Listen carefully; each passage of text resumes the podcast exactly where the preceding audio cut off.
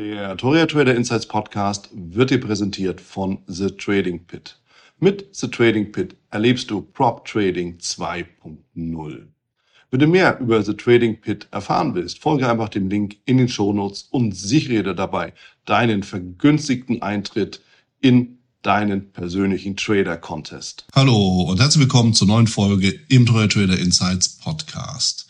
Ich bin Wieland Alt und für diese Folge habe ich mir Oliver Schwab eingeladen. Oliver Schwab ist der Sporttrader und wir haben uns über seine Strategie und über seine Zeit bei einem Broker unterhalten. Bevor wir starten, achte auf jeden Fall auf die Risikohinweise in den Show Notes und wenn du schon mal da bist, dann sehe doch auf jeden Fall dein gratis Exemplar des Traders Magazins. So, und jetzt viel Spaß.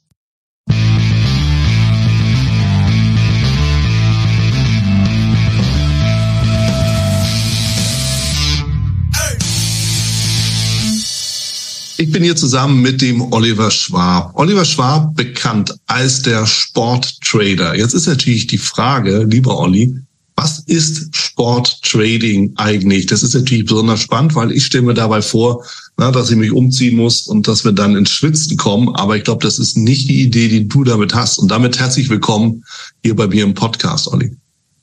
Herzlich willkommen. Danke für die Einladung, Wieland. Und äh, ich möchte auch gerne direkt auf deine Frage eingehen. Äh, ja, Sport heißt nichts anderes, eine Abkürzung für Simple Predefined Open Range Trading. Äh, um es kurz, kurz zu machen, im Grunde genommen einfach nur eine etwas weitergeführte Idee des sogenannten Open Range Tradings, das ja eigentlich weit verbreitet ist und auch keine neue Erfindung ist, teilweise schon aus den 70er Jahren des letzten Jahrhunderts ähm, und auch gerade in amerikanischen Märkten viel angewandt worden ist. Das habe ich mir zu eigen gemacht, irgendwann mal so ein bisschen hingesetzt und dann darüber nachgedacht, wie man das optimieren kann beziehungsweise verbessern kann und im Idealfall sogar automatisieren kann. Und ja, das steckt eigentlich so hinter der Sportstrategie. Hier. Also nichts mit Umziehen, Schwitzen und Turnvater Jahren. Sehr gut. Bevor wir uns das nochmal näher zu Gemüte führen, ich lass uns mal ganz am Anfang äh, starten und uns mal überlegen, beziehungsweise mal hören, wie du eigentlich angefangen hast. Und das ist ja für viele Hörer, zumindest für mich, besonders spannend, mal dann zu hören, ja, wie, wie, wie ist der Olli zum Trading gekommen? Das war ja wahrscheinlich nicht immer deine, deine Profession, sondern äh, was hast du vorher gemacht und wie ist es dann dazu gekommen, dass du Trader wurdest? Ich versuche das mal relativ kurz äh, ab, abzuhandeln, obwohl es natürlich eine Sache ist, die wahrscheinlich schon abendfüllend sein könnte, weil man im Laufe seiner Zeit so viele Sachen erlebt hat. Aber gut, ähm, äh, mein Schlüsselerlebnis generell was Aktien, was Börse betrifft, äh, hatte ich eigentlich schon relativ früh, weil ich, ähm, also ich bin Jahrgang 1969 für die, äh, die es wissen möchten, dementsprechend schon über 50 Jahre alt. Und äh, also ich habe als Schüler schon, da gab es noch keine Computer, es gab noch nichts. Ich habe quasi aus der Tageszeitung, da hatten wir bei uns in unserer Lokalzeitung immer so eine Tabelle jeden Tag, die DAX-Werte, beziehungsweise damals, äh, als es den DAX noch nicht gab, halt die Top-Werte der deutschen Börse. Und die habe ich mir auf Millimeterpapier die Schlusskurse eingezeichnet, um einen Chartverlauf zu haben äh, weil was anderes konnte ich mir als Schüler nicht leisten. Es gab auch nicht viel anderes. Es gab damals den Effektenspiegel, den gab es schon relativ lange. Es gab damals natürlich das Handelsblatt und ich habe mir dann als Schüler auch mal durch mein dazu verdientes Taschengeld die Wirtschaftswoche gegönnt im Abo und habe das verschlungen, jedes Thema. Nun ja, und dann 1985 hatte ich dann meine erste Idee, ich muss jetzt mal Aktien kaufen und bin da direkt vor die die Hürden der Bürokratie geprallt, äh, weil man mit mir trotz meines freudestrahlenden Auftritts bei der Bank sagte, ja, das geht aber nicht ohne Erziehungsberechtigte. Also musste ich unverrichteter Dinge wieder nach Hause, meine Mutter mit zur Bank schleifen, nach langem Hin- und Her-Diskussionen überhaupt, um dort ein Depot aufmachen zu können. Hab dann meine erste Aktie gekauft. Das war damals die Moxel AG. Äh, und äh, ja, die habe ich dann gekauft und äh, habe sie nach zwei Wochen, also ich habe sie mit 50 Mark gekauft und nach zwei Wochen mit 60 Mark verkauft, also 20 Prozent Gewinn gemacht in zwei Wochen und war da so fasziniert von, dass mich das Thema seitdem nicht wieder losgelassen hat. Ja, dann habe ich mein Abitur gemacht, äh, habe dann angefangen Wirtschaftswissenschaften in Bochum zu studieren und äh, Im Studium brauchte ich irgendwann ein Praktikum und habe dann gesagt, okay, im, im, äh, im Grundstudium ein Praktikum für sechs Wochen zu machen, irgendwo, wo du noch gar, gar keine Ahnung hast von dem, was du machen willst und wo du mal hin möchtest, macht keinen Sinn. Also mache ich lieber im Hauptstudium ein halbjähriges Praktikum, dann schon vertiefend in einem Bereich, wo ich gerne arbeiten möchte.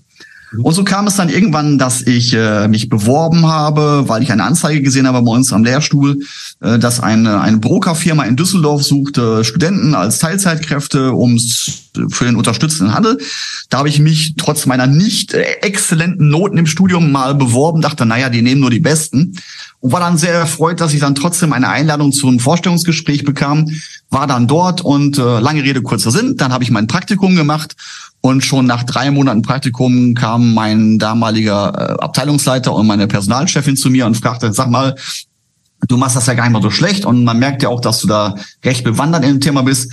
Könntest du dir nicht vorstellen, während des Studiums begleitend äh, halbtags weiterhin bei uns zu arbeiten, zumal dies auch ein unter amerikanisches Unternehmen war. Das heißt, wir haben in den amerikanischen Märkten gehandelt, was meinem Studium eigentlich sehr entgegenkam, weil ich quasi nach der Uni 14, 15, 16 Uhr, je nachdem, äh, dann einfach nach Düsseldorf weitergefahren bin, um dann dort noch bis 22 Uhr im Büro zu sein. Das habe ich dann eine ganze Zeit lang gemacht und so nach zweieinhalb Jahren merkte ich mir einmal so von meinen Abrechnungen, die ich dann so bekam, mh, hm, eigentlich äh, mit dem Studium, das bringt eigentlich nichts, weil ich jetzt schon viel mehr verdiene.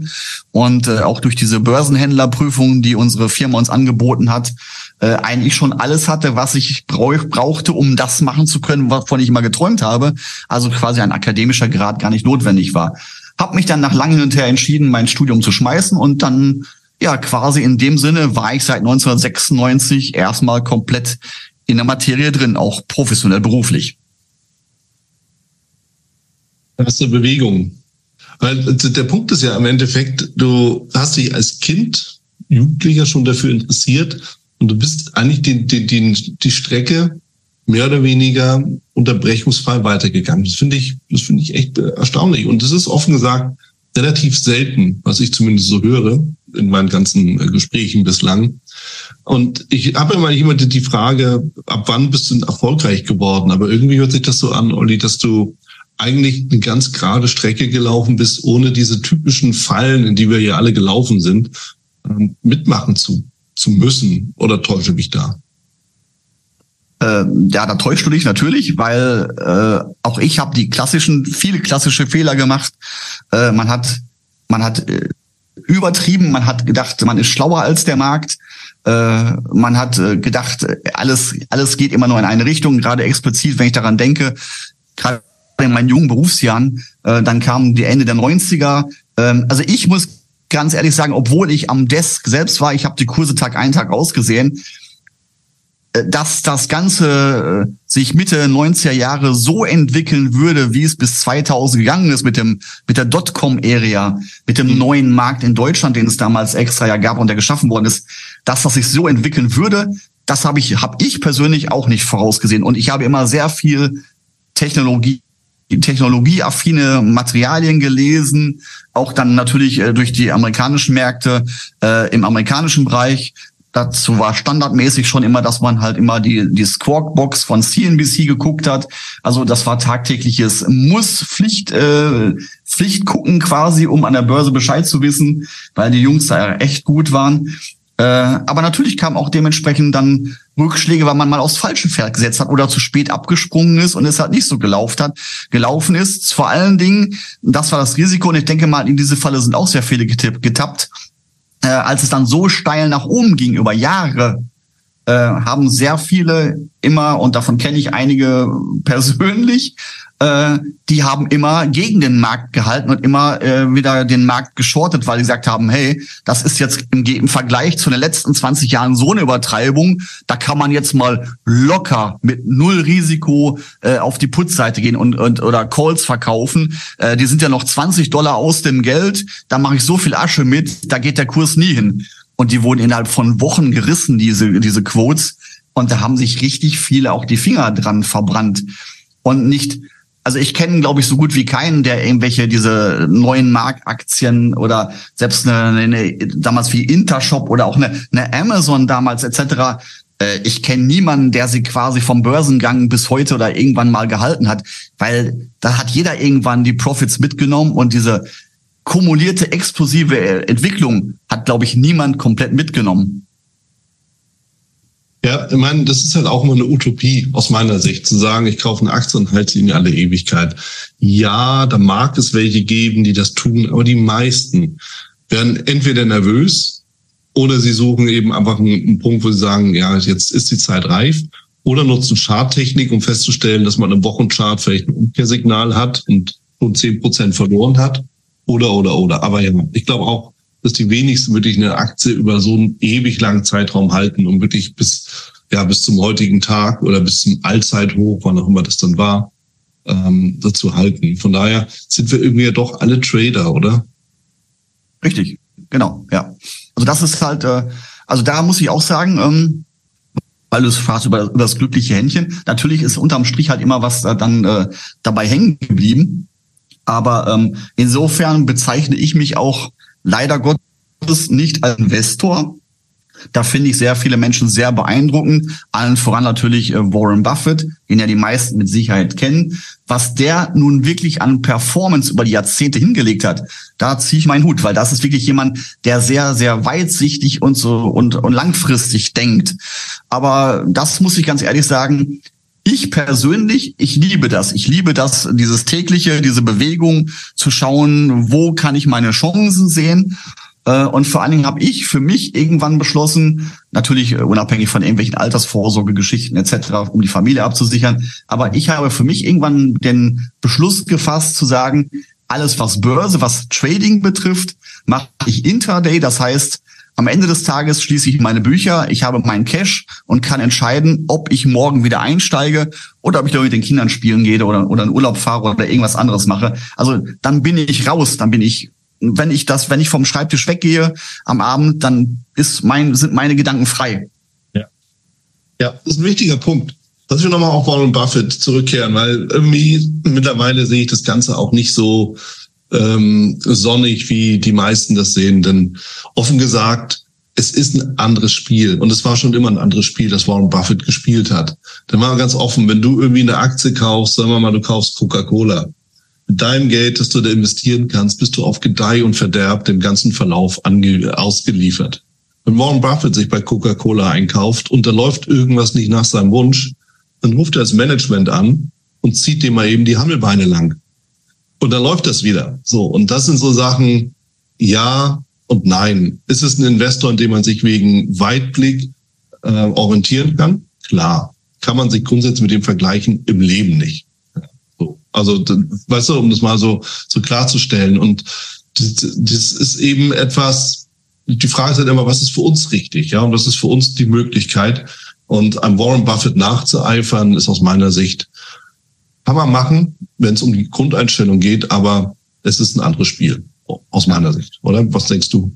Ja, äh, weil wir wahrscheinlich irgendwann im Laufe unseres heutigen Gesprächs auch den Kreis wieder zur Sportstrategie schließen wollen, möchte ich da vielleicht, um deine Frage auch zu beantworten, ähm, ein, ein, ein, eine nächste kurze Geschichte bringen. Und zwar, nachdem ich dann bei diesem Broker war, habe ich dann irgendwann mal gewechselt auf die Vermögensverwaltungsebene. Das heißt, ich war in einer kleinen, feinen Vermögensverwaltung tätig, die im Auftrag von Fondsmanagern, die an die Universal KAG in Frankfurt angeschlossen waren, ähm, äh, Fonds also nicht gemanagt haben, sondern wir haben von den Fonds die Aufträge bekommen, in deren Fonds Umschichtungen äh, zu tätigen. Das heißt, äh, also ein Fondsmanager hat uns kontaktiert und gesagt, er möchte gern die und die Aktien heute in seinem äh, in seinem Fonds aufnehmen oder er hat Positionen, die er veräußern möchte.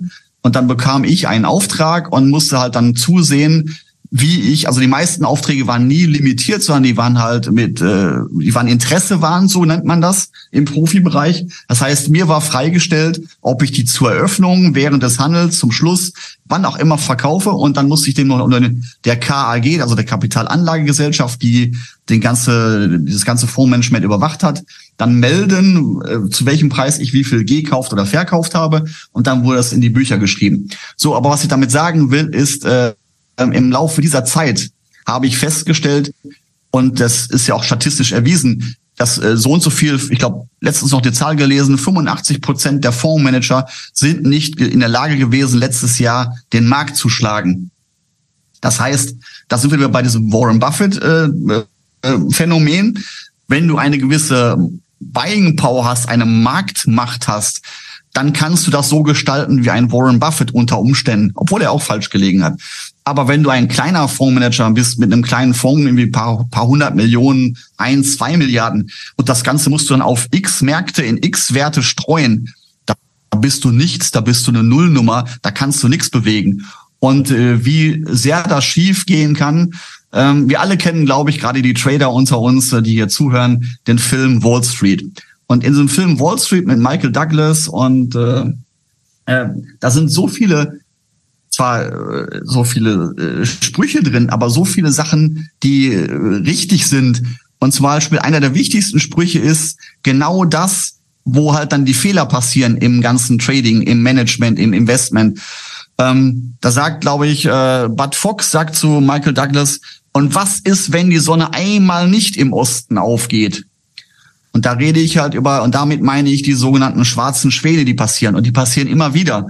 Man geht von gewissen Mustern aus, nach denen man handelt. Und man will für sich gar nicht realisieren, dass es auch anders sein kann. Und äh, ja, im Rahmen dieser vermögensverwaltenden Tätigkeit habe ich Fondsmanager erlebt. Äh, da kann ich nur sagen, Enron, WorldCom, Exxon, äh, die Swiss Air und so weiter, da sind sie alle komplett an die Wand gefahren, weil keiner von denen möglich gehalten hat, dass das, was mit diesen Firmen passiert ist, die eine so große Größe hatten weltweit oder die staatlich reglementiert waren, dass sie einfach pleite gehen könnten. Und das sind die Dinge, äh, die dann wirklich die Leute aus dem, ja, aus dem Gleichgewicht bringen. Hm. Ja, was uns im Endeffekt wieder zu der Frage bringt, investieren oder traden. Ich meine, ich habe auch meine Entscheidung getroffen, klar. Ähm, bin auch natürlich eher Trader. Das heißt eher, ich bin Trader und äh, bin weniger Investor. Also das, das, was ich investiere, das kann man das Ganze an, an der Hand abzählen. Weil ich genau das, das so sehe. Ja, du, du weißt es ja im Endeffekt nicht. Du weißt nicht, was aus so einem Unternehmen wird. Ein Fehler, und ich habe auch lang genug in Unternehmen gearbeitet, ich habe lang genug Unternehmen beraten, und oft genug habe ich irgendwie nach der Beratung gesagt, gut, dass ich da nicht arbeiten muss. Und das sind so Sachen, wo ich mir dann überlege, gut, und wenn du jetzt da Geld anlegst, ein, eine Managemententscheidung bringt alles irgendwie zu Fall. Und das geht schneller, als man, man denkt. Da hilft ja auch die Charttechnik nicht, weil der Chart sagt ja auch noch das Elend an, was im Vorfeld passiert ist. Ja. Und als Trader hast du natürlich andere Möglichkeiten. Als Trader bist du am Ende des Tages flat, neutral. Und genauso wie du sagst, als Trader kannst du dann am nächsten Tag entscheiden, gehst du wieder rein, knüpfst du genau da an oder nicht. Oder lässt es einfach sein für den Tag und gehst halt übermorgen rein. Finde ich auch ganz, ganz spannend und auch ganz schön. Ist ja auch die Freiheit, die damit verbunden ist. Auf der anderen Seite gibt es natürlich sowas wie Dividendenstrategien und was auch immer man eben dann damit, damit ähm, auch, auch verbindet. Portfolio, Struktur. Und auch das ist eine Frage, warum schaffen die meisten Fondsmanager nicht, zumindest damit den Markt zu schlagen? Auch interessant, oder? Ja, absolut, ja. Zumal ja ähm, diese, wo du gerade Dividendenstrategien ansprichst, eines im Großen und Ganzen eine sehr sinnvolle Ding und da gibt's auch, da kenne ich auch wieder einige Leute, die damit sehr erfolgreich sind und ihren guten Schnitt im Jahr machen. Äh, nur auch da sage ich, wenn du da ein faules Ei in deinem Körbchen drin hast. Und nehmen wir jetzt mal das Beispiel WorldCom oder Swiss Air und so weiter. Und die würden von heute auf morgen quasi ausradiert werden. Dann würde dir das unter Umständen deine Dividendenstrategie, die du 20 Jahre lang aufgebaut hast mit einem Portfolio, die könnte dir so die Performance verhageln, weil der grundlegende Wert, den du ja im Depot haben musst, um diese Dividende zu kassieren, wenn die tendenziell gegen Null geht, die könnte dir zumindest über Jahre deine ganzen Dividenden, die du vereinnahmt hast, ja, ja wieder obsolet machen. Und das hat dann das Risiko wieder dabei. Mhm. Ja. ja. ja. Weil wir wissen nicht, also natürlich sagt man eine Coca-Cola und so weiter, das sind Sachen, die wird es immer geben. Äh, wenn ich sowas höre, dann äh, gehen bei mir alle Alarmglocken an, weil ich sage, nein, nichts ist für die Ewigkeit. Also es gibt immer diese schwarzen Schwäne, wie gesagt, da gibt's ja dieses tolle Buch auch, der schwarze Schwan, äh, von diesem Taleb heißt er, glaube ich. Ich habe es irgendwo im Regal stehen. Ähm, das habe ich auch gelesen. Äh, wo halt genau diese Dinge passieren. Ne? Oder nehmen wir doch das Beispiel, wenn wir mal in die, in die Währungsmärkte gucken. Äh, alle haben sich immer damit gerühmt und sich schlapp gelacht, wie einfach es wäre, im Euro-Dollar zu handeln, weil man immer weiß, hey, wenn der, wenn der Euro äh, unter ein, äh, wenn der Schweizer Franken unter 1,20 Euro fällt, äh, dann wird die Schweizer Bank wieder die Notenbank tätig und hebelt das Ding wieder hoch. Also da kann man immer schön Arbitrage machen, weil man weiß, das muss wieder rangelevelt werden. Äh, das ist eine Bank, da kannst du auch hochgehebelt kannst du rangehen. Ja, und dann oh. kam dieser, dieser denkwürdige Tag, wo die Schweizer Bank gesagt hat, äh, wir heben die Kopplung auf, wir machen das nicht mehr. Und das hat auch eine ganze Menge Leute ihr Leben lang verschuldet. Absolut. Also es hat richtig Existenzen gekostet, Broker sind kaputt gegangen, Existenz kaputt gegangen. Ja, deshalb stimmt schon, schwarze Schwäne gibt's, Covid, schwarzer Schwan, ja, auch wenn das relativ zügig wieder auch aufgearbeitet wurde. Donald Trump war schwarzer Schwan, wurde auch schnell wieder negiert, aber das sind ja die Crashs, die äh, dann schnell irgendwie Bewegung im Markt mitbringen, tja, von denen man irgendwie nicht so gedacht hat, dass die überhaupt möglich sind und die halt auch ganze, ganze, ja, ganze Chartbilder zerstören können, ja, und ganze Szenarien auch zerstören können. Ja, aber auch hier, da kann sich ja jeder, jeder Trader auch wieder äh, direkt ein, ein Beispiel, ähm, auch wieder da ein Punkt, äh, wo wir dann hinterher noch auf die Sportstrategie nochmal kommen. Mhm. Ähm, das sind die, alle sagen immer im Trading, du darfst nicht ohne Stop Loss arbeiten. Du musst halt einen kleinen Stop Loss machen. Du musst auf dein äh, auf deinen Risk Reward äh, achten und so weiter. Ähm, wenn du halt immer einen kleinen Stop nimmst, also sagen wir mal so, du hast eine Trading Strategie, in Anführungszeichen Strategie und sagst so, ich lasse mich aber nicht verarschen. Mein Stop ist immer zehn, zehn Ticks, zehn Punkte drunter. So. Mhm. Und deine Strategie, wo du denkst, der Markt sollte da relativ zügig hingehen, geht nicht auf. Mhm. Dann wirst du halt fünf, sechs, acht Mal am Tag ausgestoppt mit zehn Punkten, weil das Ding natürlich eine gewisse Volatilität hat auch. Und es läuft natürlich nicht immer in deine Richtung. So. Und dann hast du halt am Ende des Tages hast du 80 Punkte verloren. Irgendwann gibst du genervt auf äh, und dann läuft der Markt in deine Richtung und du, und du hast, es geht genau dorthin, wo du es am Morgen prognostiziert, prognostiziert hast für dich. Aber du stehst da in deinem Bücher mit 80 Punkten minus statt der gewünschten 60 Punkte plus. Hätte man also von vornherein dem Markt mehr Luft zum Atmen gegeben und gesagt, okay, ich bin überzeugt von meinem Ansatz, und da sind wir bei einem Mindset. Ich denke mal, da werden wir auch nochmal drüber sprechen. Äh, ich bin überzeugt davon und ich weiß, dass ich in Anführungszeichen Wissen ist immer ganz gefährlich beim Trading. Auch Dinge können sich ändern. Aber ich denke, wir sind in einem Bereich, der richtig ist. Dann sollte man nicht so eng agieren. Also ich kenne eine Menge erfolgreiche Trader, die komplett ohne Stops arbeiten, weil sie halt sagen, okay, äh, ich gebe dem Luft halt, dem Trade genug Luft zum Atmen. Ja, du hörst eine Pause. Nein, es ist natürlich genau die, es ist ja die Gretchen-Frage. Es ist genau die Frage, die ich auch ja, ich meine, es gibt keine Antwort darauf, aus meiner Sicht. Mit Stop-Loss, ohne Stop-Loss, weil ich kann dir natürlich genau auf dem Punkt auch sagen, ja, ich kann dem Markt Raum geben, aber bis wohin? In dem Moment, wo du kein Stop-Loss hast, hast du eigentlich ein Fass ohne Boden, weißt du? Weil wann ist der Raum, den du dem Markt gibst, beendet? Und wenn du dann sagst, na ja, also angenommen, du willst kaufen und du siehst dann irgendwo, sagen wir, 250 Punkte entfernt eine Unterstützung, ist das dann dein Stop-Loss? Dann hast du aber 250 Punkte im Buch. Ja? Oder du willst irgendwie 60 Punkte haben, willst dem Markt wirklich deine 250 Punkte Risiko geben? Eigentlich nicht. Aber es stimmt, irgendwann kommt alles zurück. Die Frage ist ja bloß, hält dein Konto das aus? Und das ist eben die andere Sache, die, die wir dabei ja, anschauen müssen. Ja? Aber dann, dann ist die Frage, die sich da, ich meine, natürlich gibt es zig verschiedene Chartformation, äh, Grundansätze, äh, wie auch immer. Das ist natürlich sehr theoretisch, worüber wir sprechen. Aber wenn ich sehe, dass ich ein Risiko von 250 Punkten habe, weil der Markt bis ein, auf ein gewissen Level korrigieren kann, dann ist doch die Frage, warum ich dann nicht sage, ich warte mal, bevor ich einsteige und sollten wir auf dieses Niveau doch noch erst zurückfallen, was ich befürchtet hatte, wo ich meinen Stop-Loss setzen würde, dann sollte man doch dann lieber warten, dass man dann vielleicht erst da einsteigt und nicht schon einfach reingeht, nur weil man meint, es könnte irgendwo hingehen.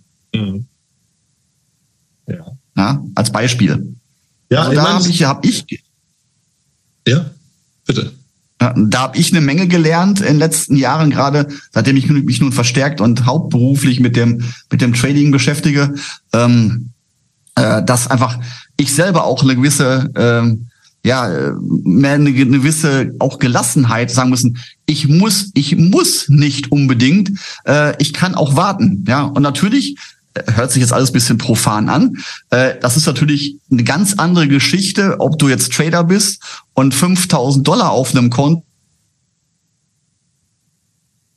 weil dann musst du ja eine Menge Glück haben, eine Menge Trading-Frequenz haben, was auch immer, hohes Risiko fahren, um davon überhaupt irgendwo deinen Lebensunterhalt bestreiten zu können. Habe ich aber ein sechsstelliges, ein siebenstelliges Trading-Konto, dann kann ich auch auf die zwei, drei, fünf Gelegenheiten am Tag, in der Woche, im Monat warten, wo ich dann entsprechend mit mehr Kapital reingehe, mit größeren äh, Lot-Sizes, wo mir dann ein, zwei Trades innerhalb von zehn Minuten mehrere tausend Euro, tausend Dollar bringen können, die mir dann komplett reichen, um meinen Monatsunterhalt äh, davon bestreiten zu können.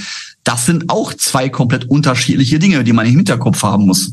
Völlig richtig. Wer kein, wer, wer, wer kein Geld hat oder kleines Geld hat, der muss halt schneller traden. Der muss das eben schneller drehen als jemand, der ein bisschen mehr äh, mitbringt. Der kann sich, genau wie du sagst, gemütlicher und gemächlicher dem Ganzen nähern. Ich habe noch was anderes damit im, im, im Kopf, wo du sagst, das Stop-Loss, weil das ist tatsächlich, ich, ich diskutiere es ja immer wieder und ich war bei Tom Stark in Australien, bei Sydney und wir haben da so ein bisschen rumgespielt in seinem, in seinem System, da ist er Hedgefondsmanager und es gibt ja auch eine Folge hier mit ihm. Und er, wir haben so Systeme durchgespielt und er hat gesagt, okay, jetzt machen wir mal einen Stop-Loss rein. Und da waren die Systeme eine Katastrophe. Da hat er gesagt, jetzt machen wir den Stop-Loss raus, waren die Systeme der totale Performer. So, also ja, die Frage ist halt immer, wie geht man in den Markt rein? Und ohne Stop-Loss kannst du aus meiner Sicht durchaus mal drüber überlegen, wenn du ungehebelt reingehst, Aktien, ETFs, so eine Geschichten halt, ja. Und eben auch einen anderen Horizont hast. Intraday gehebelt im Future fühle ich mich nicht wirklich wohl. Aber sieht auch daran, guck mal, ich nehme Candlesticks als Orientierung. Und ich suche ja noch Umkehrkerzen. Und definitionsgemäß ist das ja der Punkt, wo die Umkehr passieren sollte. Wenn das nicht eintritt, eine Umkehr mit der Candlestick, dann bin ich aber auch in, der Position falsch, weißt du? Und dann kann es natürlich wirklich sein, dass die Position so dramatisch gegen mich läuft, dass mich das heißt äh, Kopf und Kragen kostet. Und natürlich habe ich dann einen Stop-Loss. Aber ja, ja, ab und an ja, ja. unglücklich ausgestoppt. Das stimmt. Ja, dann ja. kommt, folgt dem Hammer nochmal ein größerer Hammer und du musst eben Re-Entry machen.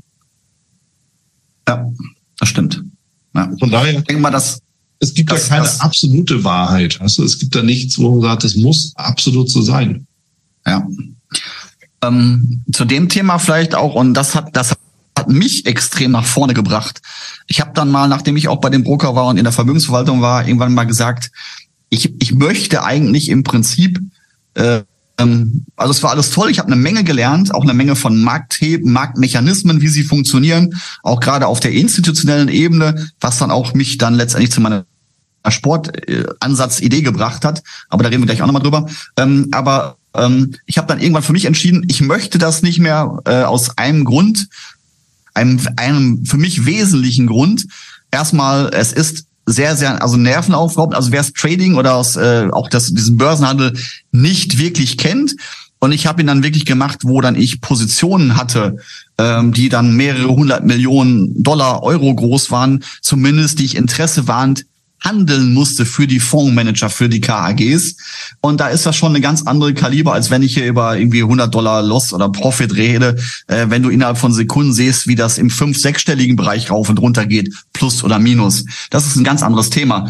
Und das hat mich extrem geschlaucht. Und ich sag mal, ich habe es immer verglichen, das ist wie, wie wirklich Extremsport. Du kommst dann abends nach Hause und du bist fix und fertig, alle, du bist ausgepowert, du möchtest am besten auch gar nicht mehr reden, nicht mehr denken, äh, sondern einfach nur noch irgendwie vielleicht äh, dich von Fernseher setzen und irgendwie noch kurz was gucken, obwohl du da am nächsten, am nächsten Morgen schon nicht mehr weißt, was hast du eigentlich noch geguckt gestern Abend, weil man so ausgepowert ist. Und aber was das äh, Ausschlaggebende war, war halt dann der Punkt, ähm, äh, wenn es gut läuft, heißt es immer von, von der Kunden, von der Client-Seite, das haben wir aber gut gemacht. Und wenn schlecht läuft, ist, heißt, äh, was haben Sie denn da gemacht? Und das war für mich eigentlich so der Hauptgrund, langfristig gesehen, wo ich gesagt habe, ey, da habe ich eigentlich keinen Bock mehr drauf. Ähm, ich gucke jetzt mal über den Tellerrand hinaus, was es noch so gibt. Hab dann einen Abstecher gemacht, der jetzt erstmal so als Break drin sieht. Ähm, habe unter anderem fast drei Jahre lang bei MLP, bei einem Finanzdienstleister gearbeitet, habe mich da mit dem Thema Alfinance, äh, da kam auch zum ersten Mal das Thema Family Office, gerade für die Wealthy Clients und so weiter. Äh, wo ich das auch sehr faszinierend fand, mal so das ganze Risikomanagement des Lebens drumherum so zu sehen, was geht, worauf sollte man achten und so weiter. Das war ganz spannend und ganz interessant und habe mich mal damit beschäftigt. Und äh, da habe ich dann etwas gelernt, weil es ging ja knallhart um Vertrieb, auch da ich ja selbstständig war damals äh, schon, äh, dass man halt Geld verdienen muss. Und wie verdient man Geld? Man muss sich halt einen Kundenstamm aufbauen. Und ich erzähle das mal ganz kurz, weil das halt auch mit Grundstock war, warum ich das jetzt heute mit dem Trading wie mache. Ähm, wenn du Kunden vor dir sitzen haben willst, die einen Vertrag bei dir abschließen, dann musst du diesen Kunden ja erstmal irgendwo herkriegen.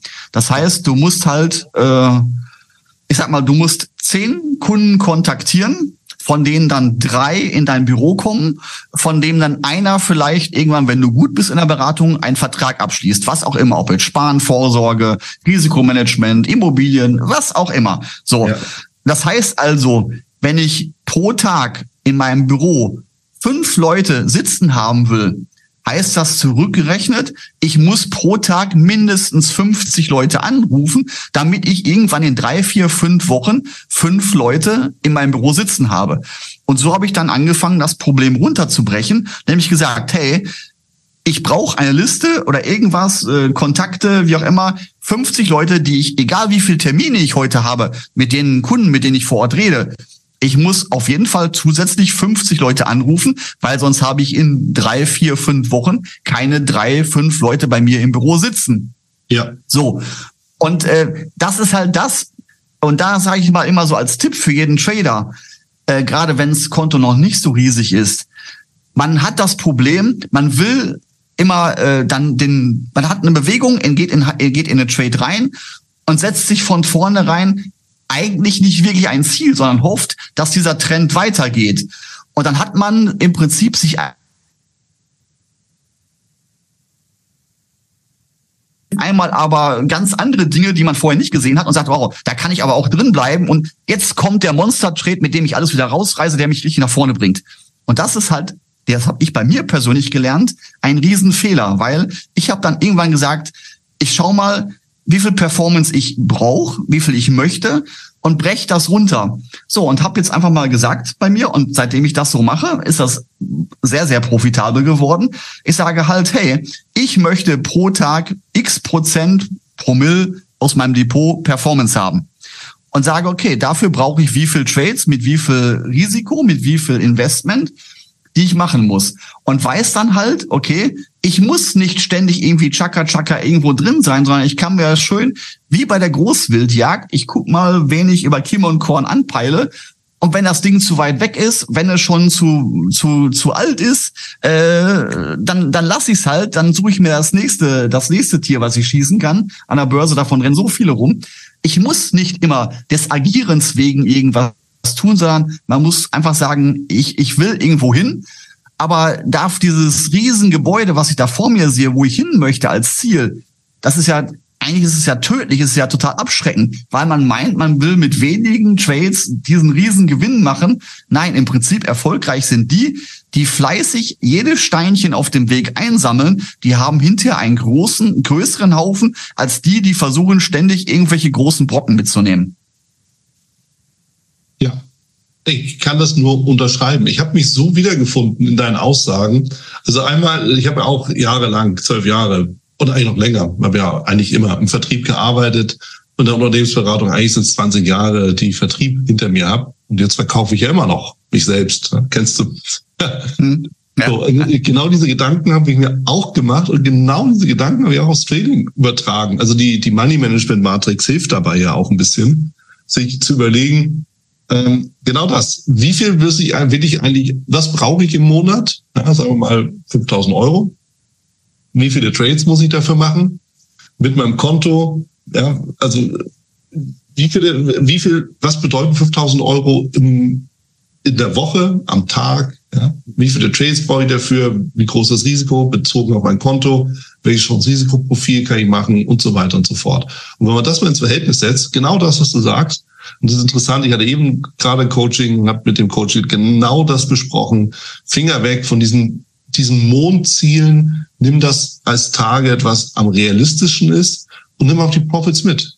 Und wenn, dann hast du automatisch nämlich ein höheres Chance, äh, höheres, höhere Trefferquote mit einem moderaten Chance-Risiko-Verhältnis, klar, aber dafür hast du es dauerhaft. Also immer und immer und immer wieder. Und das sind genau diese Steinchen, die du hier und da und dort einsammelst, diese Eichhörnchen-Strategie. Ja, immer wieder eine Nuss mitnehmen und dann irgendwann hast du einen riesen Stapel Nüsse und musst nicht auf diesen einen großen Wurf warten, der vielleicht genau in dem Moment kommt, wenn du dann auf dem Klo sitzt. Weißt du? Ja. Und das ist dann auch noch das nächste, weil du das gerade sagst auf dem Klo. Ähm, sorry, wenn ich das so sage, aber ich rede aus meiner eigenen Erfahrung, ich möchte nicht jemand irgendwo an, ans Bein treten damit, äh, den ich hier gar nicht kenne, der gerade zuhört. Leute, wir bescheißen uns selbst, weil irgendwann geht so viel in die Hose, dass wir uns gar nicht trauen, den nächsten Trade aufzumachen, weil wir schon so viel verloren haben. Ja. Und dann gibt's immer Gründe, weil die Frau hat gerade mal nach was gefragt, das Telefon hat geklingelt, der Postbote war da, ich muss mal aufs Klo, ich habe mir einen Kaffee geholt und dann sehe ich, dass genau just in diesen von x Gründen gerade, die ich genannt habe, in diesen Momenten der Trade genau das macht, was er tut, worauf ich immer gewartet habe. Nur ich habe mich nicht getraut, es noch einmal zu machen und nehme dann einen dieser gerade aufgeführten Gründe, die sich unzählig fortführen lassen, warum ja. ich ja nicht in dem Markt drin bin. Nein, aber der Grund ist letztendlich, weil ich in dem Moment dann Angst hatte, weil ich schon zu viel vorher im Laufe des Tages falsch gemacht habe. Und das ist halt das, dieses Hamsterrad, was dann ganz schön gefährlich wird und warum auch so viele Leute gerade im Trading-Bereich dauerhaft eigentlich nicht profitabel sind, weil sie sich selber nicht an ihre entweder selbst gesteckten Regeln halten oder noch viel schlimmer, eigentlich gar keine Regeln haben, sondern planlos irgendwo rumstochern und ständig gucken irgendwo, wo sie was machen können. Das, was du, was du da erzählst, diese Angst vor dem, vor der nächsten Aktion, ist es das, was du auch im Telefonvertrieb erreicht oder gelernt hast, weil Leute anzurufen, Kaltakquise zu machen, einzuladen, ist ja eigentlich genau das.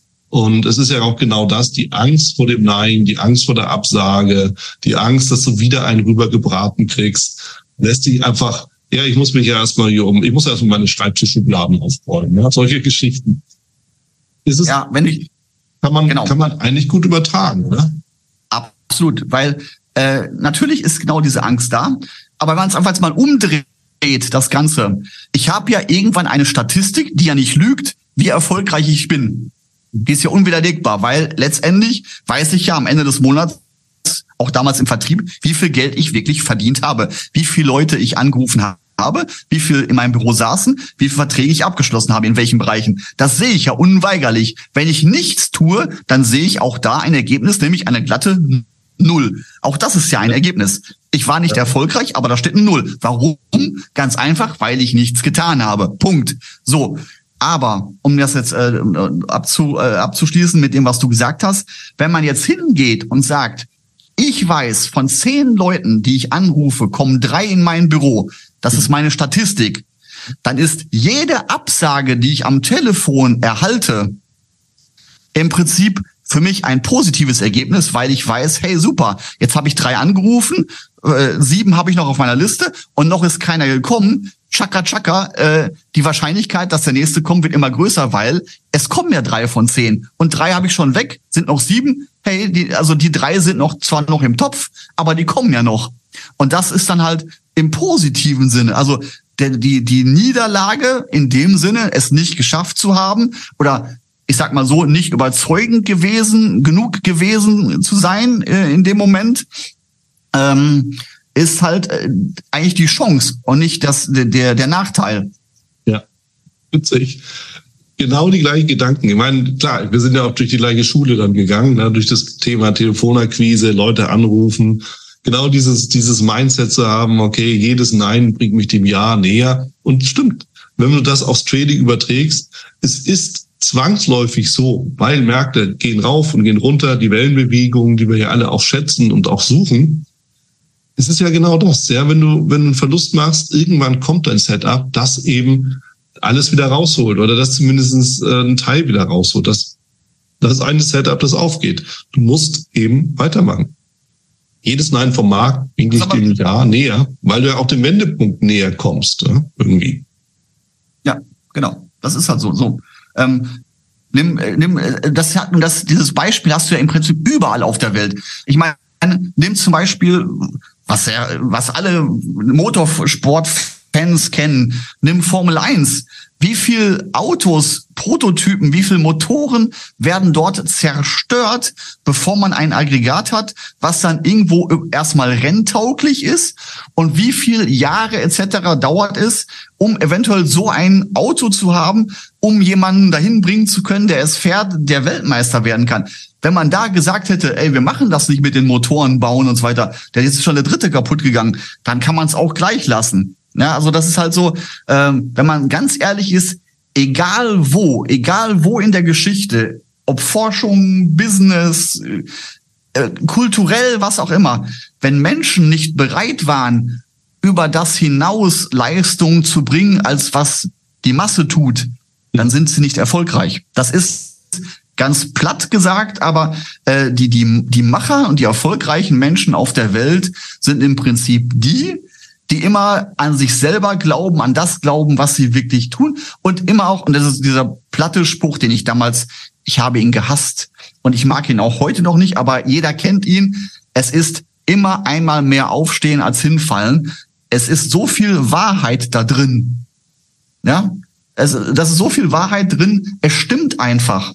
Man muss einfach weitermachen. Oder aber erkennen, wenn es grundlegend falsch ist, und das ist ja wieder das Problem an der ganzen Geschichte, weswegen Leute nicht nochmal aufstehen, weil sie das Vertrauen in sich nicht haben, oder aber auch nicht bereit sind einzusehen, dass das, was sie da tun, grundlegend Quatsch ist. Dann hilft auch nicht einmal mehr aufstehen, äh, weiterzumachen. Das ist dann genauso blöd. Es muss natürlich grundlegend, aber das ist dann wieder gerade im Trading-Bereich die Statistik wenn ich statistisch gesehen dauerhaft mit dem, was ich tue, erfolgreich bin, dann muss ich auch Niederlagen einfach wegstecken und sagen, ja, das ist halt so. Das ist einer von den Trades, der daneben gegangen ist, aber ich weiß, 70, 60, 65, 80 Prozent meiner Trades sind profitabel. So what? Dann ist halt jetzt mal einer da wieder dabei, der in die Hose gegangen ist. Ist halt so. Punkt.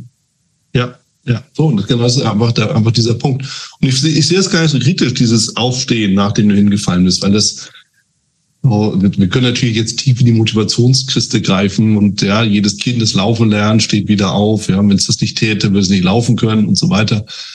Aber es, es ist so. Ja, es ist definitiv so. Und du sagst es auch. Wenn Trading nichts für mich ist, okay, dann stehe ich auf, aber gehe woanders hin. Ja, klar. Dann, dann, dann höre ich eben auf damit. Ähm, und du hast auch recht, klar, auch die Strategie muss vernünftig sein. Das muss natürlich Hand und Fuß haben. Und alles andere ist die Frage des Willens. Ja. Und wissen natürlich der emotionalen Härte, in dem Sinne von, kannst auch mit Verlusten umgehen, dem Nein auch, das Nein auch zu lernen, damit umzugehen, ohne völlig auszuflippen. Und da kommt natürlich ein Punkt ganz klar äh, zu, zum Tragen aus deiner Sicht. Glaubst du, dass Verkäufer, also Leute, die halt wirklich durch diese harte Schule des Verkaufens gegangen sind, größere Chancen haben, als äh, Trader erfolgreich zu werden, als diejenigen, die sich dem eben nicht aussetzen mussten? Das, also, nee, das glaube ich nicht, weil ich kenne auch einige sehr erfolgreiche Trader, die viel Geld gemacht haben in ihrem Leben, ähm, die damit nie was zu tun hatten. Also mit, mit Vertrieb vorher.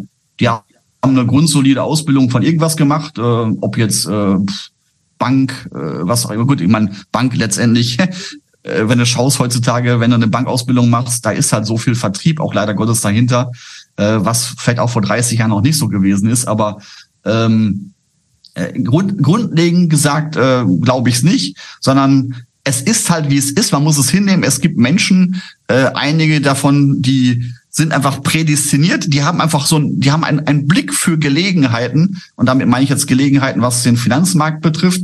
Oder die die können im Vertrieb sehen, die die sehen an den Leuten, ob das was wird oder was nicht nichts wird, also ob du man muss einfach gucken, wofür investiere ich meine Zeit, was was was was bringt mich vorwärts? Und äh, da vielleicht ist das auch ein A und O ein wichtiger Punkt.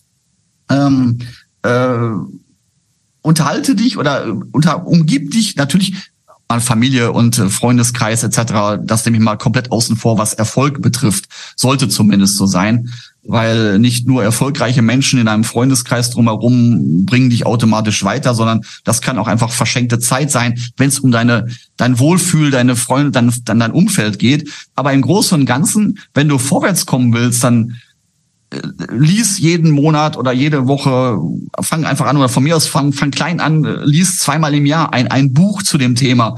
Äh, unterhalte dich mit Menschen, die in dem Bereich, was sie da, wo du tätig bist, bislang erfolgreicher waren. Äh, äh, versuch Kontakt oder ne, lies was von denen, sprich mit denen, wenn du sie irgendwie erreichen kannst durch irgendwelche Medien oder persönlich. Einfach sich so, also immer, man sollte sich immer an etwas orientieren, was besser ist und nicht äh, schlechter. Mhm. Ähm, ich hatte mal ein Beispiel gehabt, äh, ein Freund von mir, der hatte mal Probleme in seiner in seiner Ehe und äh, der ist dann zum Therapeuten gegangen und äh, wir haben uns unterhalten, saßen beim Bierchen in der Kneipe und sagte, und wie geht's dir? Ja, eigentlich ganz gut und dies und das und jenes und hat auch viel gebracht und fand ich toll. Und äh, aber er war so in einigen Punkten unzufrieden, habe ich mal so nachgefragt und dann kristallisierte sich heraus, dass sein sein äh, Therapeut äh, der war schon zweimal geschieden, dies und das. Und da habe ich nur für mich so gedacht, hm, äh, natürlich kann man zufrieden sein mit so jemandem, wenn er, er ihm weiterhilft. Aber so grundlegend habe ich für mich gedacht, warum sollte ich in wenn ich therapeutisch gesehen irgendwo Probleme in der Familie habe, in der Ehe habe, mit meinen Kindern, mit meiner Frau, was auch immer, warum sollte ich zu jemandem gehen, glücklich verheiratet ist? Und auch da ist wieder, man kann beides sehen. Man kann auf der einen Seite sagen, so ja, der hat die Erfahrungen schon gemacht, die du nicht machen möchtest, der kann dir weiterhelfen. Auf der anderen Seite als negativer Punkt, ähm, nun ja, äh, jemand, der selber es nicht auf die Kette gekriegt hat, warum sollte ich mich von dem beraten lassen? Auch da alles wieder eine Frage der Gewichtung, wie man ja. es sieht und äh, wie man es gerne hätte. Ja, wobei das Beispiel ist natürlich jetzt nicht schon äh, sehr speziell, aber klar, irgendwo muss man sich, äh, irgendwo ja. muss man sich schon orientieren. Und es, es ist so, wer den Weg gegangen ist. muss aber nur ein Beispiel mal rauspicken. Ja, ja, klar, passt. Wer den Weg gegangen ist, der weiß natürlich auch schon, worüber reden soll und wo reden kann. Apropos reden kann. Wir haben ja immer wieder über das Thema äh, der, der deiner Strategie gesprochen, die Sportstrategie. Und natürlich bin ich gespannt. Jetzt haben wir schon gehört, was dahinter steckt. Ja, simple, äh, predefined Open Range äh, Trading. Aber was genau verbindest du damit und wie bist du darauf gekommen? Und ja, also, ähm, da muss ich ganz nochmal kurz nochmal auf. Also im Prinzip, ich sagte ja, ich gehe in der Markteröffnung in den Major Indizes, also wie ähm, S&P, DAX, Dow Jones, Nasdaq, also die, die, die großen Werte, die breit gestreut, die mit sehr viel Liquidität versehen sind will nicht ausschließen und weiß auch aus eigener Erfahrung, dass man das auch teilweise in Einzelwerten, in kleineren Märkten im Forex-Bereich auch handeln kann. Aber grundlegend äh, demonstrieren etc. tue ich das immer halt äh, nur auf, äh, auf den großen breiten Indizes. Ähm, meine Idee dahinter, die kam halt im Prinzip einmal, dass ich halt mir dann mal gesagt habe, okay, was kann's denn, was gibt's denn für Ansätze, wie möchte ich traden? Und kam dann auf dieses Open Range Trading, fand das ganz interessant und habe das dann verknüpft mit dem, was ich mal gelernt hatte. Und da schließt sich jetzt der Kreis. Nämlich besonders äh, interessant war in dem Hinblick äh, die Geschichte, wo ich für diese Vermögensverwaltung gearbeitet habe. Dazu muss man Folgendes wissen. Äh, und da muss ich leider Gottes einmal, um das zu verstehen, das Prinzip, einmal ganz kurz ein bisschen ausholen. Ähm, eine Fonds, also jeder, jeder Fonds, jeder Fonds hat einen Fondsmanager oder mehrere Fondsmanager. Es gibt einen Fonds, einen Anlageprospekt, wo halt drin steht, äh, was der Fonds macht, wie er agiert, was er tun darf und was er nicht tun darf. Also was maximale Gewichtung sein kann, in welchen Märkten, in welchen Technologien. Also je nachdem, wie der Fonds gestrickt ist, gibt es da halt einen Fondsprospekt der auch bei der BaFin hinterlegt sein muss, der genehmigt sein muss, dass das äh, diese Anlagekriterien sind und die eingehalten werden. So. Und jeder Fonds muss von einer KAG überwacht werden. Das ist eine Kapitalanlagegesellschaft die dafür sorgt, dass äh, der Fondsmanager das tut und nur das tut, was vom Prospekt her, der genehmigt worden ist, erlaubt ist. So. Ähm, jetzt haben wir das äh, gesagt, was ich sagte. Ich, meine Aufgabe auf der anderen Seite war nun, die Orders dieser Fondsmanager äh, zu platzieren. Jetzt weiß der Fondsmanager aber nicht, bin ich ein guter Trader? Äh, Mache ich das Richtige an dem Tag? Also gehen die Fondsmanager sehr intelligent vor und auch effizient vor äh, beziehungsweise nicht, nicht die Fondsmanager, sondern die KAGs sind ja die Federführenden, die die Orders dementsprechend an die Broker weitergeben. Ein Fonds hat, ich sage jetzt mal als Beispiel, 500.000 Microsoft-Aktien, die er heute verkaufen möchte. Ja. Jetzt ist natürlich eine Microsoft äh, sehr groß und, und auch sehr weit gestreut und hat viel Liquidität, viel Volumen pro Tag, ist also nicht wirklich problematisch, 500.000 Aktien irgendwo zu platzieren. Aber ich will das nur mal exemplarisch als Beispiel nehmen. So, äh, jetzt kann ich als Broker einen schlechten Tag haben, einen guten Tag haben, ich kann generell gut sein, schlecht sein, das weiß ja keiner. Also geht eine KAG hin und sagt, wir haben hier zehn Broker, die wir mit, mit denen wir zusammenarbeiten äh, jetzt kommt die Order, der Fondsmanager A sagt, ich möchte heute 500.000 Microsoft-Aktien verkaufen. Mhm. Dann geht denn die KAG hin, splittet diese Order auf in 10 mal 50.000 Microsoft-Aktien und gibt die an 10 Broker, mit denen die KAG zusammenarbeitet. So, diese 10 Broker wiederum bekommen dann eine Order, verkaufe heute Interesse warnt, es sei denn, der Fondsmanager gibt ein Limit vor, was er aber meistens nicht tut äh, Verkaufe Interesse waren 50.000 Microsoft-Aktien. Und dann kann jeder von diesen Brokern entscheiden, ob er das um 15.30 Uhr macht, äh, jede Stunde 5.000 verkauft, äh, am Marktschluss meint, er kann ja sagen, okay, ich glaube, der Markt geht heute nach oben, die Microsoft-Aktie wird höher schließen, ich verkaufe sie also möglichst spät, damit ich mehr Profit habe. Unterm Strich ist aber piep egal. Irgendwann kriegt er eine Ausführung für seine Order, Orders, die er gesetzt hat und meldet das der KAG. Die KAG kriegt dann also einen Average-Preis von mir als Broker, was ich erzielt habe. Dann werden alle die zehn Broker, die dann zurückgemeldet haben, zusammengefasst. Das gibt einen Durchschnittspreis, den kriegt der Fondsmanager mitgeteilt und gut ist.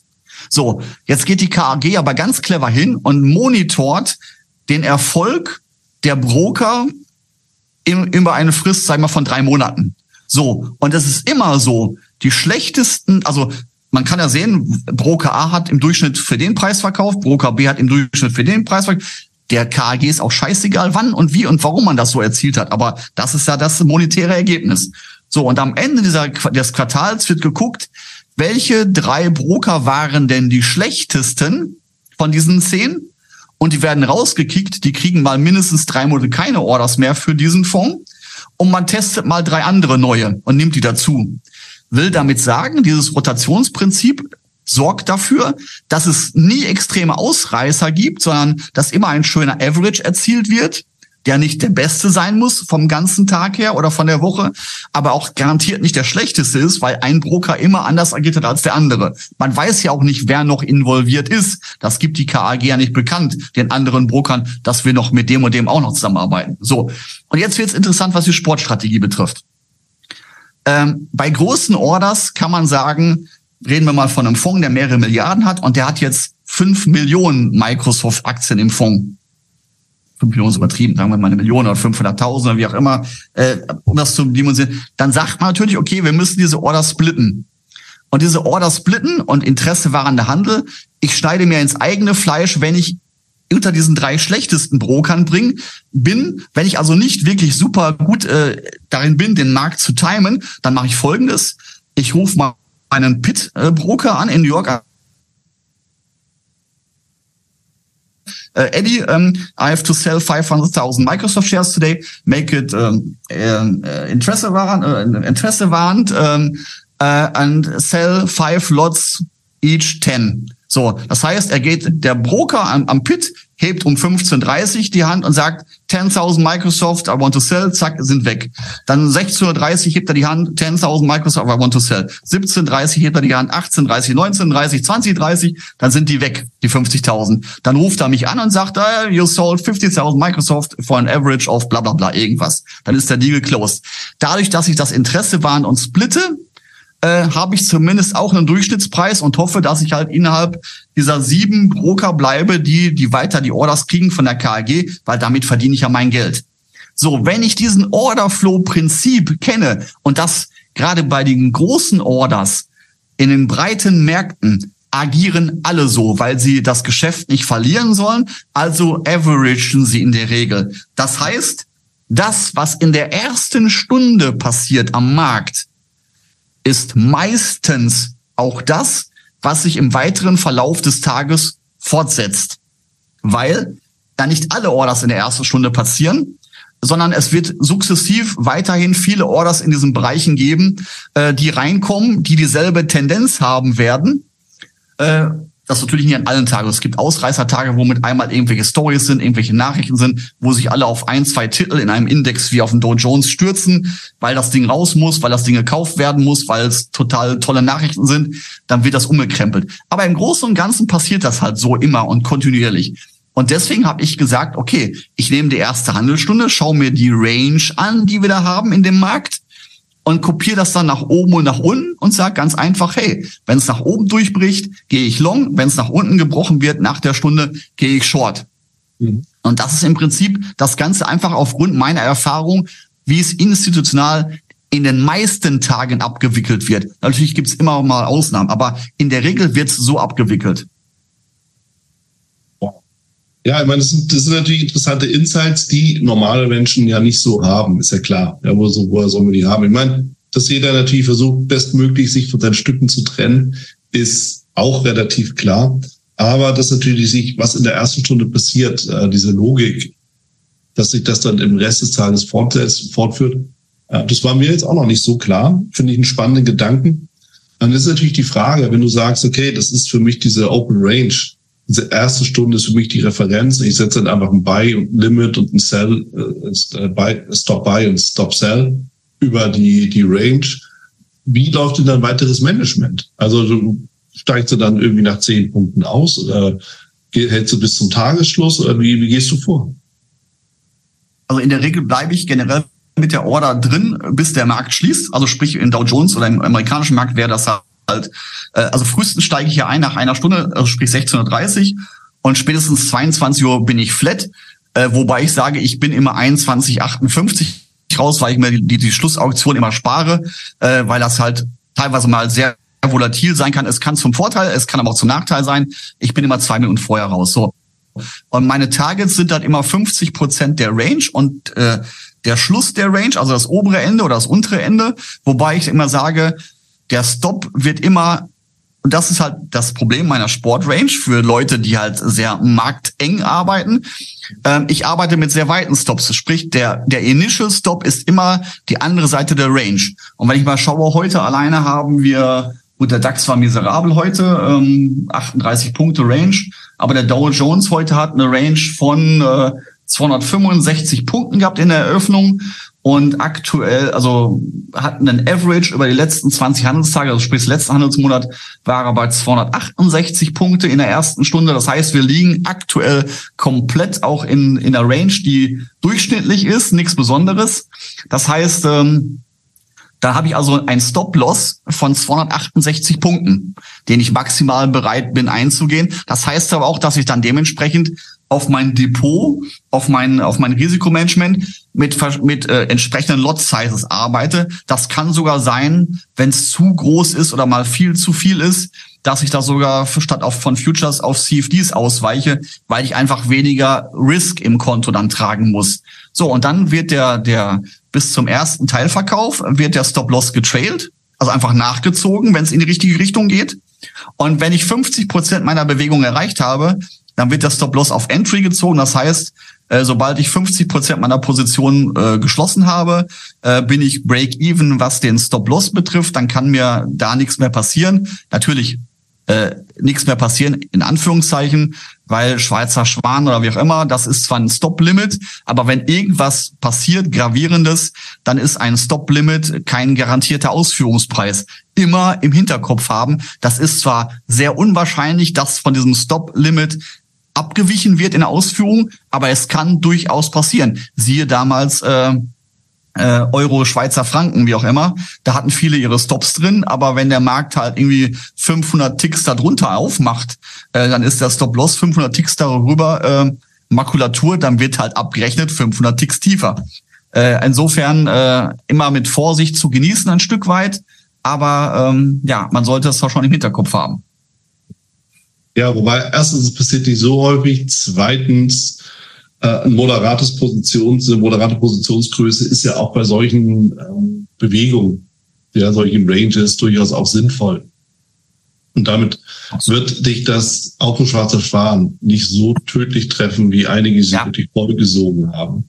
Und sich es sollte auch mehr so eine Art Risikohinweis sein, dass halt äh, man, man muss einfach im Hinterkopf haben, in der Regel ist es sehr sinnvoll und natürlich ist es sinnvoll, aber es ist keine Garantie. Ein Stop-Limit ja. ist keine Garantie. Hm? Ja, klar, klar. So, und dann, dann, äh, dann hast du also am, an der anderen Seite der Range dein Stop-Loss. Aber wenn jetzt der Markt da durchbricht, ist also mal ein Fehlausbruch war, ist es dann die Idee, dann sozusagen einfach die Position zu drehen, also als Stop-Loss, okay, und aber dann entsprechend auf der anderen Seite sich zu positionieren genau. oder machst du das nicht? Wenn mein Stop-Loss getriggert wird, dann bin ich halt raus in, auf der Long-Side und dann mache ich halt eine Short. Und es kann natürlich auch sein, dass man mal richtig Pech hat, dass es so Tage gibt, wo der Markt sich immer nur innerhalb der Range bewegt und vielleicht mal ganz kurz nach oben ausbricht, nach unten ausbricht. Aber diese Tage sind sehr, sehr rar gesät.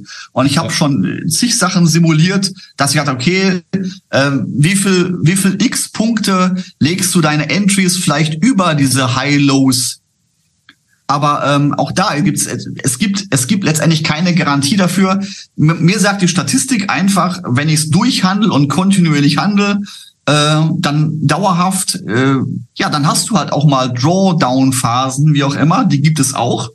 Aber solange ich langfristig und von mir aus, von, bei mir rede ich da jetzt von, äh, von 2014 beginnend, zum Beispiel ist der erfolgreichste Markt, den ich habe, ist der S&P in der Open Range, äh, weil da gab es mal ein, zwei Jahre gab es mal eine Seitwärtsbewegung, wo ich trotzdem durchgehandelt habe. Aber ich habe trotzdem immer noch, äh, ja, liege ganz weit vorne in dem Ding drin. Und natürlich ist das jetzt kein juicy Teil, wo man, wo man mit, äh, mit ein paar hundert Prozent Profit äh, pro, pro Jahr rechnen kann, wie auch immer.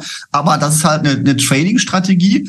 Und vor allen Dingen, was ich so smart an der ganzen Geschichte finde, zum einen mit dem Background, den ich ja sagte, wie die Märkte meiner Meinung nach Großteil, großteils funktionieren. Und solange es Fonds geben wird und institutionelle Anleger, wird dieser Mechanismus auch so funktionieren, weil sie nur in der liquiden, liquid, liquiden Handelszeit agieren.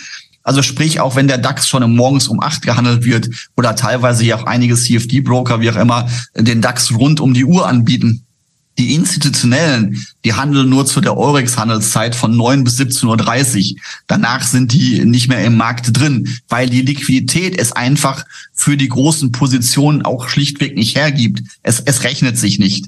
Natürlich habe ich das auch mal gehabt, irgendwo bei einer Nachrichtenlage irgendwas, dass mich ein Fondsmanager mal abends anrief um acht und sagte, er, er hat gerade mit der KLG gesprochen, er möchte heute unbedingt sich noch von der und der Aktie trennen ich soll mal gucken, ob ich noch eine, noch eine Quote kriege im deutschen Aftermarket irgendwie, dass er die Aktie raustun kann. Äh, aber das passiert so gut wie gar nicht. Ja, und das ist halt, das ist halt die Geschichte, warum man das so macht. Und äh, da habe ich halt gesagt, okay, wenn das so klar ist, ich habe meine Stops, ich habe meine Targets, wenn das so klar ist und einfach ist, dann kann ich doch hingehen und mir das so programmieren oder programmieren lassen. Ich bin da nicht so der, wir sind der Experte, dass das quasi alles so automatisch gesetzt wird. Also ich habe die Range Time, dann ja. damit wird sich, damit wird die Open Range automatisch berechnet. Ich brauche es nicht mehr manuell machen. Ich spare mir die Zeit, weil mein Rechner das automatisch macht. Das ist Punkt eins. Wenn ich die Range habe, dann habe ich die Targets und die Stop Loss. So, und dann brauche ich im Prinzip nur noch mein Risk Management anwerfen, sagen, wie groß soll die Position sein, um halt mein Risiko nicht äh, zu groß werden zu lassen. Und dann kann ich das Order-Management komplett dem System überlassen, wenn es systemstabil funktioniert.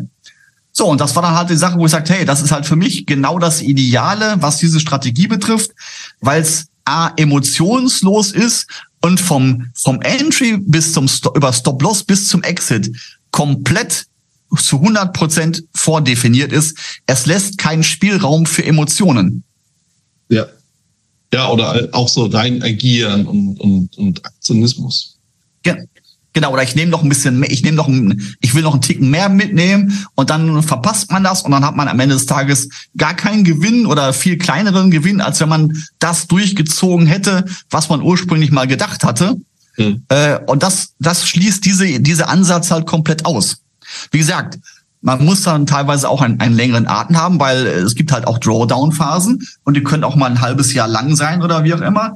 Und äh, dann gibt es halt eine ganze Menge Leute, die sagen so, scheiß Idee und mache ich nicht und tut sich nicht. Nur wenn ich mir die ganzen Sachen halt mal über über äh, ja über sieben, acht Jahre mittlerweile anschaue, dann kann man unterm Strich sagen, hey, äh, es ist profitabel, Punkt. Und da sind wir wieder bei dem Punkt Vertrieb, äh, Ansatz, Häufigkeit der Strategie, äh, allen drum und dran. Äh, wenn ich weiß, dass es dauerhaft profitabel ist, dann ist es mir egal, wenn ich auch mal hinten liege. Ich weiß, irgendwann bin ich wieder vorne, weil es ja. einfach, es sei denn, es ändert sich irgendwas grundlegend. Nur und da nochmal das, was ich gerade sagte es kann sich nichts grundlegend ändern, solange es Fonds geben wird. Und wenn es keine Fonds mehr gibt in Deutschland oder weltweit und Fondsmanager, dann haben wir an der Börse ein ganz anderes Problem. In der Tat, ja, dann fehlen viele Marktteilnehmer und äh, dann kann man da auch nicht mehr wirklich viel von profitieren von der Bewegung.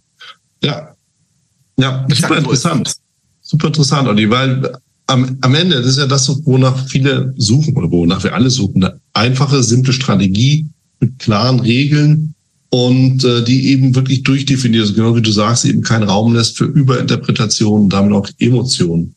Jetzt ist natürlich die Frage, so wie du das geschildert hast, hört sich ja wirklich so an, als ob du eigentlich ja gar nichts mehr machen musst, weil die Maschine das alles erledigt. Denn Märkte sind festgelegt, Szenarien sind festgelegt. Eigentlich kannst du das auch in, in ähm, Expert Advisor gießen und äh, laufen lassen, oder?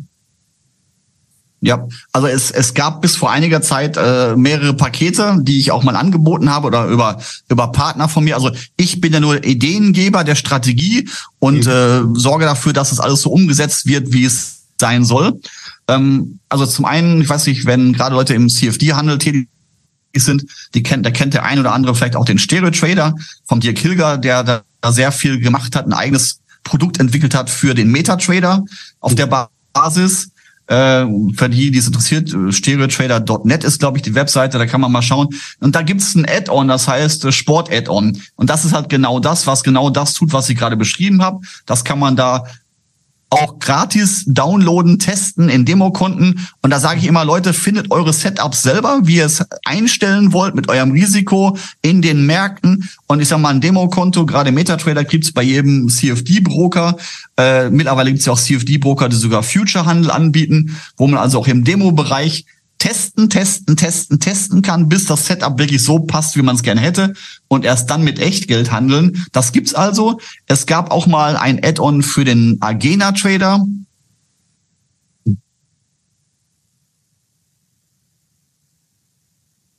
Mein Hauptproblem momentan, ähm, es gibt nicht wirklich viele verfügbare gute äh, C-Sharp-Entwickler, also Programmierer, die sich sowohl mit Börse als auch mit C-Sharp-Entwicklung äh, auskennen.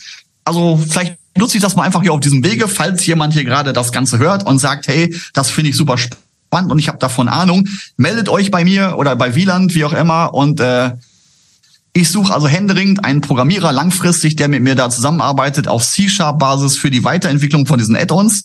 Ähm, deswegen gibt's die also momentan nicht am Markt verfügbar, bin da aber sehr zuversichtlich, dass wir das Problem hinkriegen werden, arbeite halt äh, regelmäßig daran und dann sollte das auch wieder verfügbar sein. Zum Beispiel für einen Agena-Trader, äh, Ninja-Trader ist auch im Gespräch, Momentan bin ich noch mit äh, Leuten dabei, das Ganze auch eventuell zu adaptieren, beziehungsweise eventuell nicht, aber nur da ist nur die, die, die, der Zeitraum momentan nicht ganz klar äh, für das ATAS Trading System. Mhm. Äh, äh, und da schauen wir halt gerade mal. Aber wie du schon richtig sagst, ja, natürlich, äh, was diese Strategie betrifft, aufgrund der klar der Klarheit des Ansatzes ist es im Prinzip die prädestinierte Strategie, äh, um es voll, vollautomatisch auch umsetzen zu können. Äh, natürlich muss man hier noch eine ganze Menge, also jetzt die cleveren, sage ich mal, will nicht bestreiten, dass es die nicht gibt. Äh, die meinen, oh, das programmiere ich mir mal selber, ist ja ganz einfach, da rein, da raus es gibt eine ganze Menge Fallstricke, die ich im Laufe der Jahre gelernt habe, die man mit einarbeiten muss. Also äh, Fehler ausmerzen, Fehlerquellen, was halt nicht, weil man muss sich immer im Hinterkopf haben, wenn ich eine vollautomatische Strategie auf einem Server oder auf einem Rechner handle und nicht vor Ort bin, dann kann es ja Fehler geben und wenn diese Fehler automatisch sich äh, sich hochfahren, sich duplizieren, vervielfältigen, dann kann das innerhalb von Minuten zu extremen Verlusten führen, wenn man da nicht dafür gesorgt hat, äh, dass gewisse Fehler abgefangen werden. Und davon gibt es viele Fallstricke.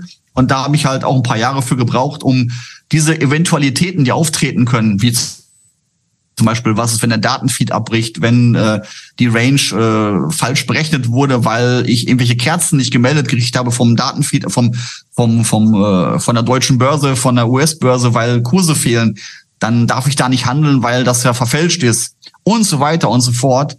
Und äh, da steckt eine ganze Menge ja, Entwicklungsarbeit drin über Jahre. Ich habe schon viele andere äh, Kopien von oder Ideen von diesem Open Range, dieses System gesehen, aber äh, ja, sie haben alle ihre Schwachstellen und das teilweise nicht ohne Grund. Ja. Egal. Mein ist immer das gleiche, Entwicklungsarbeit und das ist auch bei, meiner Strategie.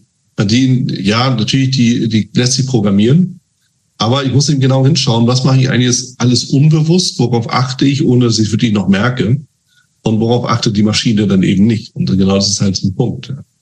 Was gehört alles eigentlich ja. wirklich reinprogrammiert von dem, was man eigentlich macht, weil man es macht, ohne das wie Autofahren. Ja? Du fährst ein Auto, ohne groß nachzudenken.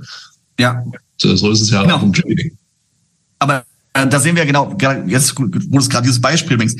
Wir fahren unbewusst oder äh, Auto oder im Unterbewusstsein passieren tausend Dinge, die wir machen beim Autofahren. Wir empfinden es aber als total easy und lachen darüber, wenn einer sagt, ich kann nicht Auto fahren. Aber selbst eine eine Firma wie Tesla etc. oder andere, die auch daran sind, die schaffen seit Jahren bei all dieser Rechenpower, die heutzutage zur Verfügung steht, nicht ein autonomes Fahren sicher hinzukriegen, weil es einfach so viele Parameter sind, die selbst derzeit mit dem verfügbaren äh, Rechenmanagement nicht äh, handelbar sind. Ja. Ist ist so. Und darüber muss sich natürlich auch jeder selber Gedanken machen, wenn er nämlich irgendwie von so einem System mal hört. Und das sind wir bei der individuellen Komponente. Am Ende müssen wir nämlich doch unser eigenes System entwickeln. Selbst wenn wir uns Vorbilder und Beispiele nehmen und sagen, okay, darauf kann ich aufbauen. Aber am Ende müssen wir doch jeder für sich überlegen, ähm, wie gehe ich am besten vor, weil diese ganzen Dinge unbewusst auch durchgeführt werden und auch ein EA, auch ein Automat will gepflegt werden. Und das, dazu gehört natürlich auch das entsprechende Wissen da rein. Äh, was passiert da eigentlich und warum passiert das? Und was könnte fehlen und worauf muss ich achten? Das vielleicht auch verbessern.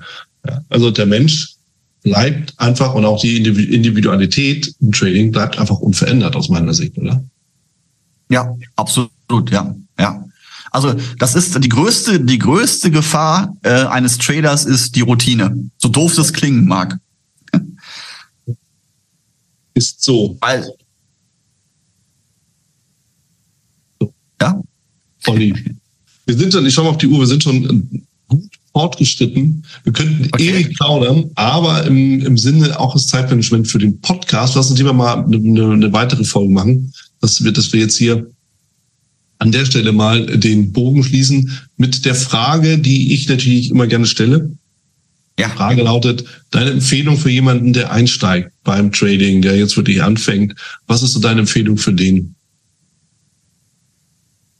Uh, ähm, tja, ich würde sagen, äh, erster Linie halt äh, mal gucken, was einem selber liegt, also was man Ziele definieren, wo man hin möchte, was man möchte, also was was Sinn des Tradens sein soll.